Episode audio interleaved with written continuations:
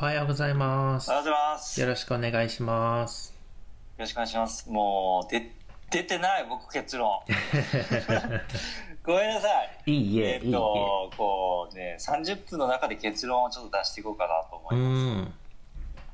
今回のはまあ僕も結論は出なくて1行だけのメモになっちゃったんですけど、はい。まあ今回のテーマがその上司の条件っていうところを設けさせてもらって、うんうん。あの、具体的に自分に何かがあったからこのテーマにしようっていうわけじゃなくて、なんかこう、うん、いろんな方とこうお話をする中で、ちょっと僕の中でハテナがついた問いだったので、うん、再開クリエイティブとか、あとまあ山田さんとかもその組織にいたことがあると思うので、はいそ。のあたりで自分の視野を広げたいなと思って設定をしましたと。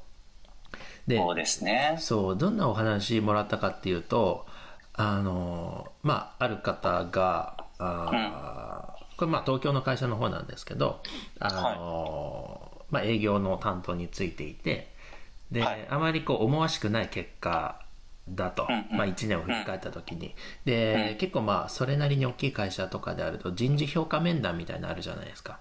うんうんうん。ありますね。そう。で、えっ、と、まあ、評価面談をしたときに、まあ、上司とするんですけれども、うーん、あまりこう、いいフィードバックがないというか、うんと、もちろん営業であれば成果を出すっていうところは大事なんだけれども、それに対して、はいはいうんはいはいはと、上司が結構こう、詰めるというか指摘をするようなスタンスではい。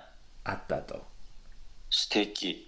うん。もちろんね、上司の立場であれば、部下が成績を出さないことに対して、えと、まあ、フィードバックを与えたりとか、改善するようにこう指摘をしたりみたいなところは、うんシーンとしてはもちろん想像はつくんですけれども、うん。なんか僕はこういう、あの、職種というか立場をえやらせてもらってて、感覚が おかしいかもわかんないけど、はいいやいや、なんかこう、成績を出せないのって結局上司の責任じゃないかと僕は思っちゃって。その育成とかね、採用とか、で、もっと言ってしまえば、まあ上司よりもそれの上の人、役員とか、で、もっともっと突き詰めれば社長。の責任かなって思って、で、よくまあ組織がピラミッド構造とか大きくなっていくと、うーん、一個一個は社長はもちろん見れなくて、いろんなこう役職の課長とか部長とか係長とか、うん。出てくると。で、その人が部下に対して成績とか成果を出してないことを指摘をするのって、指摘をされたことって、まあ部下の責任なのかなみたいな、ちょっと純粋にハテナがついて、うんうんうん。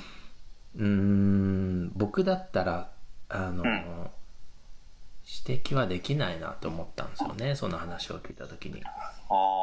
結局はだってあの、まあ、自分が上司なのか社長なのか置いといてもうん。その相手よりも上の立場であれば自分の責任かな最終的にはって思ってしまって、うん。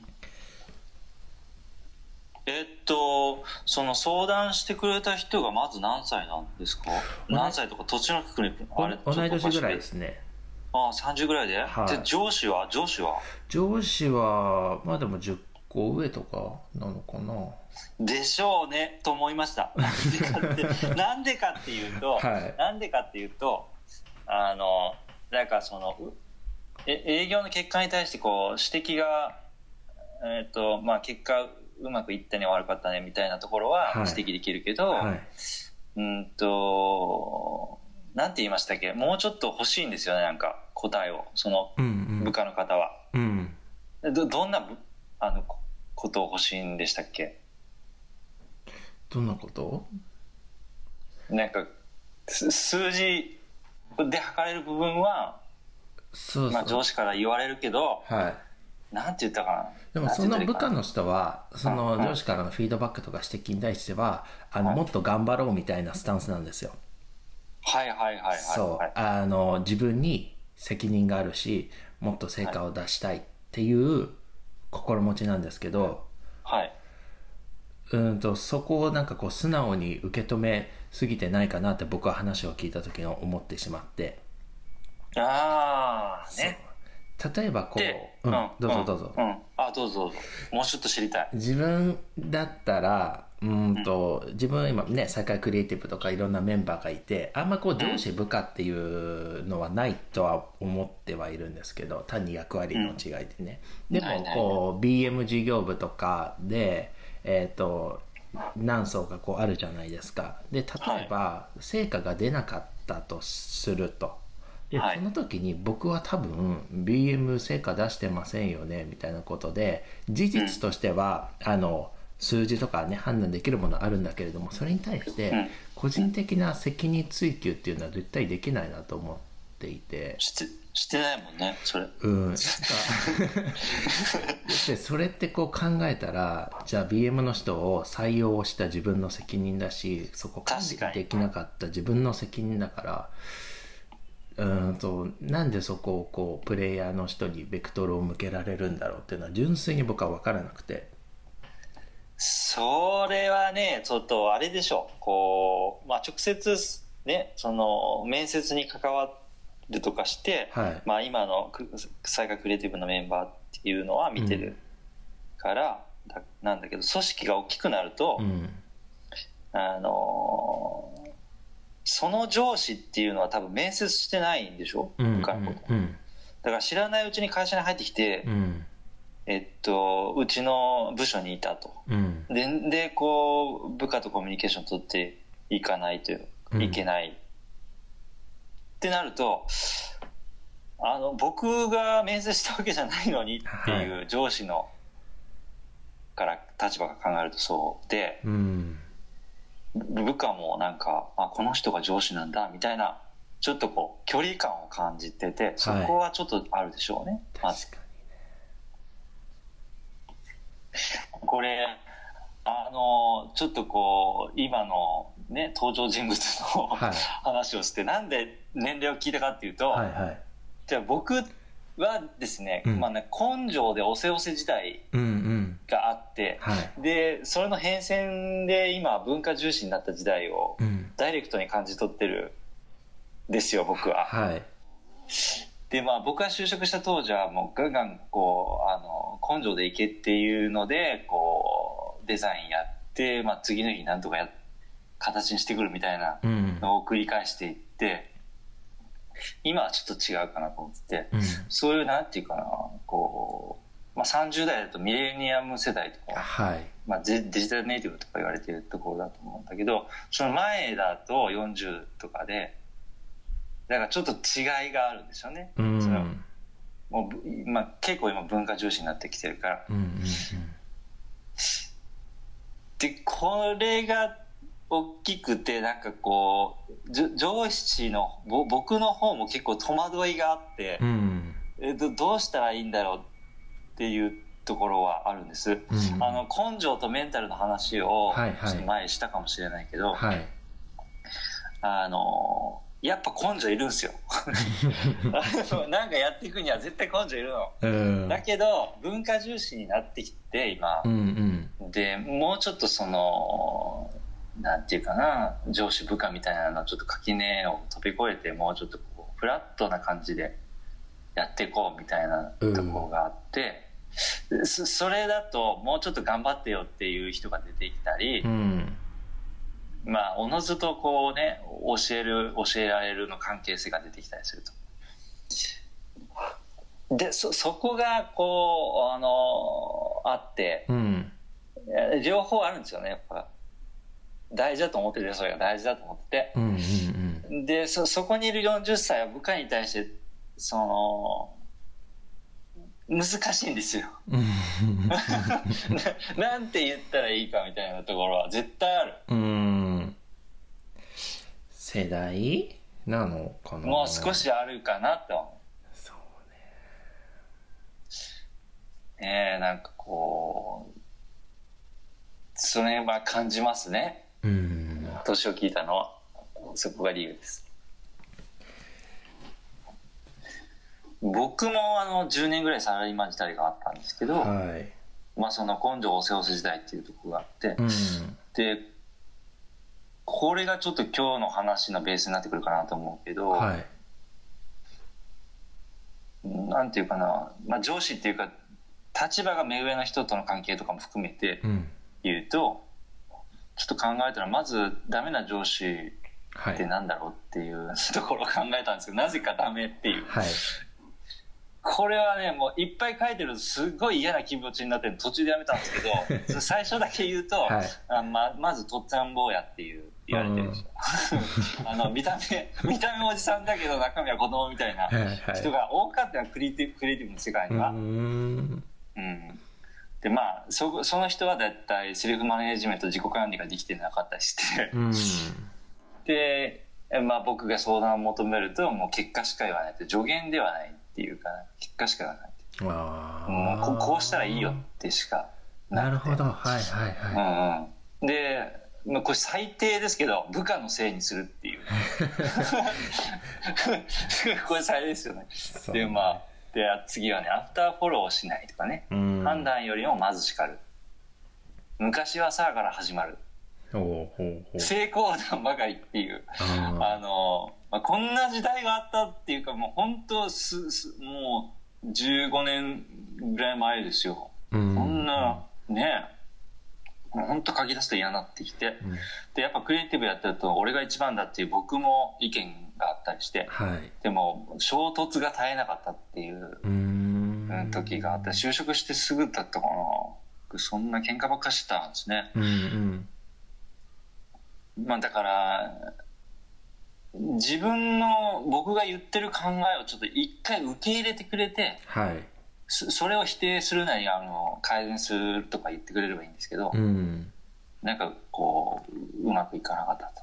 でまあ今となってはもうねやっぱ反面教師って言ったらいいか分からんけど、うん。もう感感謝でしかないですよもうその人におやっぱその嫌だったけど時間を経ていくうちに、ーうんうん。あの人はこう伝えたかったんだなってだんだん汲み取れるようになってきてただその言い方がうんうんとったんぼうやっただったんだっていう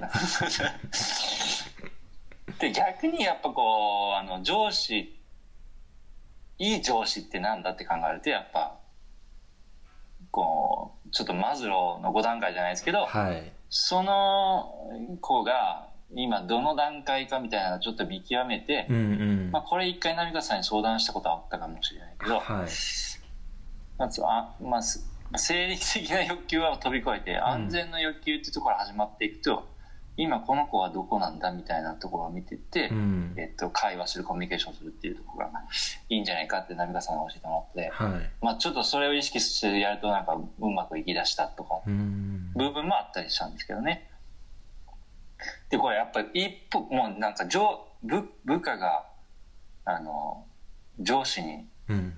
の話ばっかりしてますけど、ちょっと部下、いい部下ってなんだみたいなところをちょっと書いたんですよね。はいはい。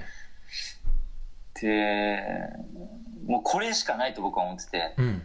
もう一言で素直、うーん。もうこれが一番だと思って、うん。その、できないっていうことはできないってちゃんと言って、うん。挑戦したいっていうことはちゃんちゃんと挑戦したいと言うと、うん。そういう素直な人はもううんめちゃくちゃいいと思います。う、んうんでででもこれはねちょっとこう素直で何も考えてなかったら ちょっとまずいのであのもうちょっとあの欲を出して求めるならね、やっぱさっきセルフマネージメントできてないっていう上司のこと言ったけどセルフマネージメント自己管理できてる人うん。いやそそれってプライベートも含めたところで、うんうんまあなんかスケスケジュールの管理とか時間管理ができてるっていうか、うんその辺もね。で自分の考えとかアイデアを持ってないといけないかなって思う。だからあの自分をいいように言うかもしれないけど、その上司と喧嘩してたっていうのははい。やっぱ僕がやっぱこう考えが一応あってうんうん。意見してたんで、うんそれだとやっぱ相手も答えを出しやすいんですよね。うんうんあい山田は B って言ってる。でも俺としては A だなって言ったら一応 B って出てきたからそれと比べたり、うん。んまあ、判断がつきやすいと。うん。でもこれも自分の意見を持ってなくてなんか嫌な顔されたり陰口とかうん。うんまあへ変な話もう会社のコンとかなってくると、うん。もうなんなんだったの？みたいになってくるので、うんやっぱちょっと意見を言ってほしいなっていうところですね。いい。あこれも大事。あ最後最後最後、うんやっぱそその物価がっていうかそのアシスタントとかそんなちょっと自分うんを求めてなんかく来来る人っていうのはやっぱこう、自分が何になりたいか明確な人がいいかな。会社とか上司を利用して自分が何者になりたいかっていうのが明確だったら、うんうんあのーこっちとしてもやりやすいですよね。確かに。うん。あ今ちょっと遮っちゃってるいやいやいや何かさあのはい。山田さんがさっき言ったあの素直あのいい部下の条件で素直って出て、うん。いやなんかそこはすごく僕今響いててでももちろんただの素直じゃもちろんダメで山田さんが言った通りちゃんと自分の考えを持った上の素直な部下っていい部下だなだし結果的に多分そういう人って成果を出したり伸びるなって思って、うん。でもそうですよね。うん。あのじゃあなんでそういった自分の考えを持って素直な部下の人が、えー成果を出す結果を出す伸びるかって思ったら、うんポテンシャルというよりかその人がそもそも持ってる能力が高いっていうよりかはうんそういう人間性の人って周りから好かれるから、結果的にこう育ててもらいやすい環境になると。そそうですよね。愛嬌があって。うんうんうん。で子供とかも結構似てるかなと思って、まあ、みんな子供って天真爛漫で無垢で可愛いんだけれどもやっぱりこう、うん。愛嬌がある子供と愛嬌が薄い子供っているなって僕思ってて。うんうんうん。でどっちが大人としてこうチヤホヤさするかっていうとやっぱ愛嬌がある子供って得してるなって見える時が。ですよね。でもこれって本人がどうこうというよりか、まあその人間味というか愛嬌で周りの反応が変わって結果的にいい階段の方に進められるうんうんうん。と思ってて。そうですよね。うん。だからなんだろうな上司に置き換えた時ももしかしたら同じかもしれないんだよなと思って、うん。まあ結果的にいい上司と判断っていうのは部下から見てその人がいいかどうかっていう視点だと思うのでその時に、うん。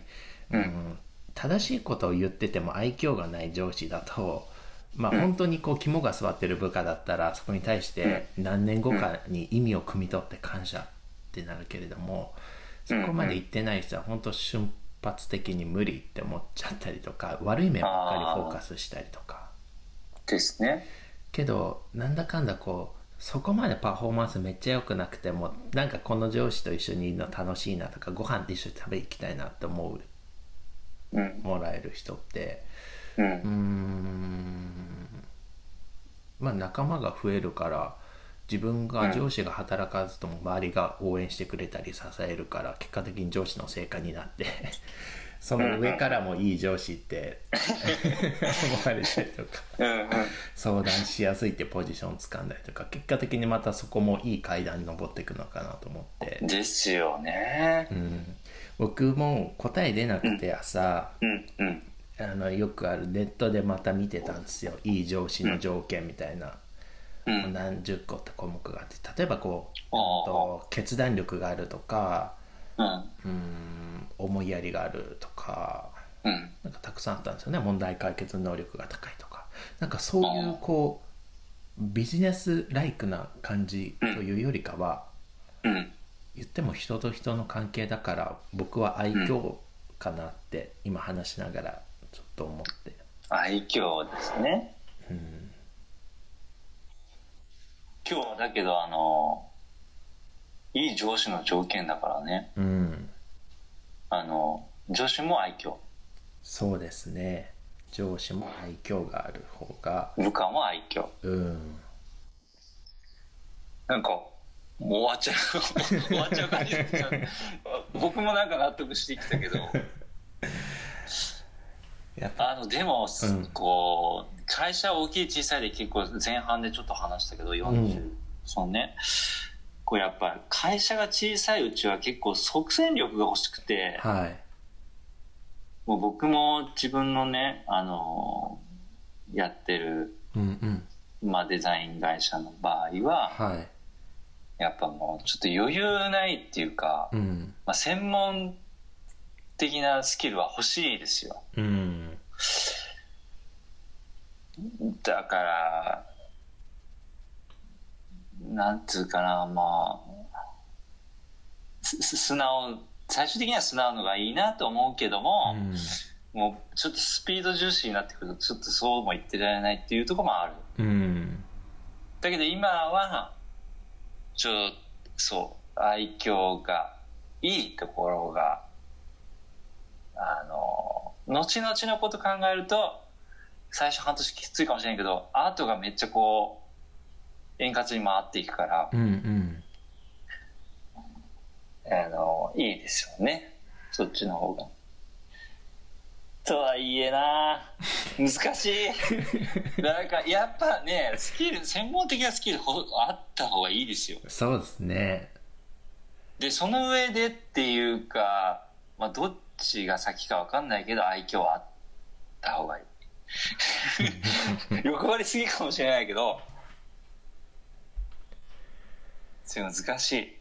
そうねでもまあ組織の大きい小さいはもちろんあるしうん。そこで役割は違うんだけれどもなんかまた別の視点で考えるとうんとその会社の規模に関係なく、うん。うん、その会社が世の中に対してこううん貢献できることってうん。組織の大小に関係ないのかなって僕今思っててうん。全くこれから議論変えていきますけどなんかそんな感じがしててうん、あのまあ大企業だったらやっぱりね従業員って何万人とかいてお客さんも何十万人何百万人みたいなうん。たくさん日本中に拠点持ってるみたいなそのインパクトはでかいくてじゃあ例えばね5そうですね人 ,5 人10人のスタートアップベンチャーとかが、うん、じゃあちっちゃい証券でビジネスしてるかっていったら全くそんなことはなくてうん。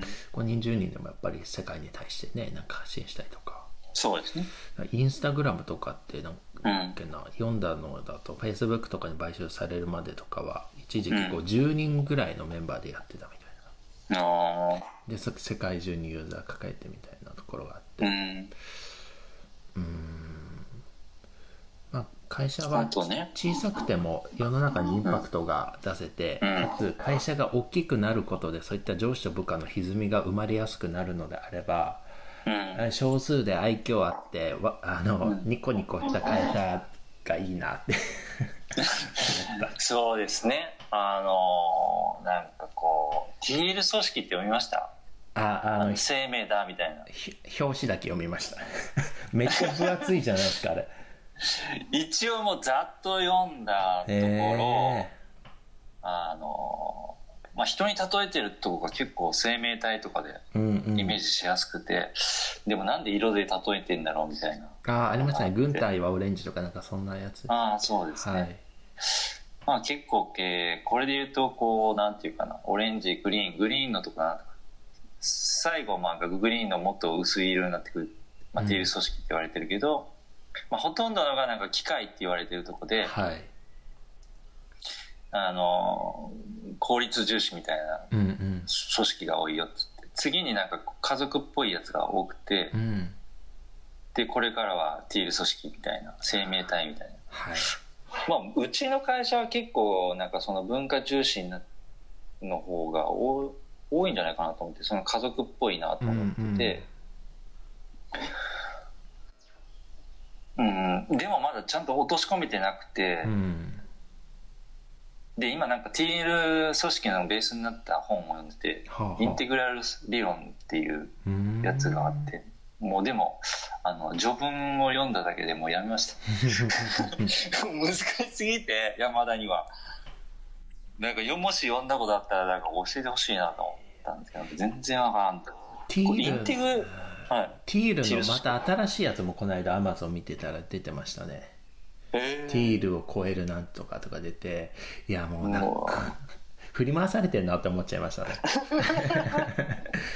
なんかこう人事評価かなんかで目標設定かあの OKR ってあったじゃないですか、ああ半分読みました。そうあれとかもだって前々からやっててもどこを切り取って厚み持たせて書いてるかの話かなと思ったり確かに。ティールとかも別に新しく誕生した概念というよりか元からやってた会社ってたくさんあるけどはい。トレンド的にじゃあ今回はそのティールっぽいやってる会社に焦点を当ててこれがこれからのブームだみたいなこうああ。で本になっちゃってる感があって。えー、それをたデザイン会でも結構ある、まあ、結局 KJ4 じゃんって言ったり、うん。なんかそんなのあったりするえあもうちょっとむでもでもね、うん。その組織ってどうなるんだろうっていうことを考える世代なんですよ。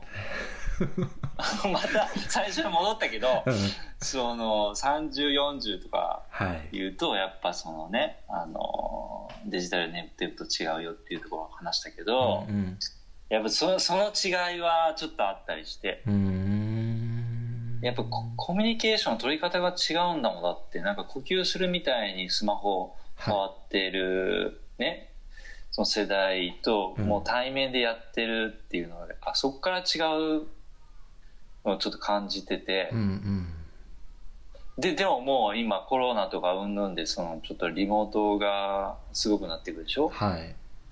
でもなんかススナックに行ってももう画面かもしれんみたいな。うんうんなんでスナックが出てきたか分からんけど、うん。そうなってきたらうん。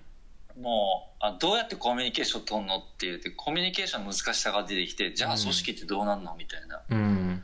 のはすごく考えてますよ。やっぱり考えてしまそうね。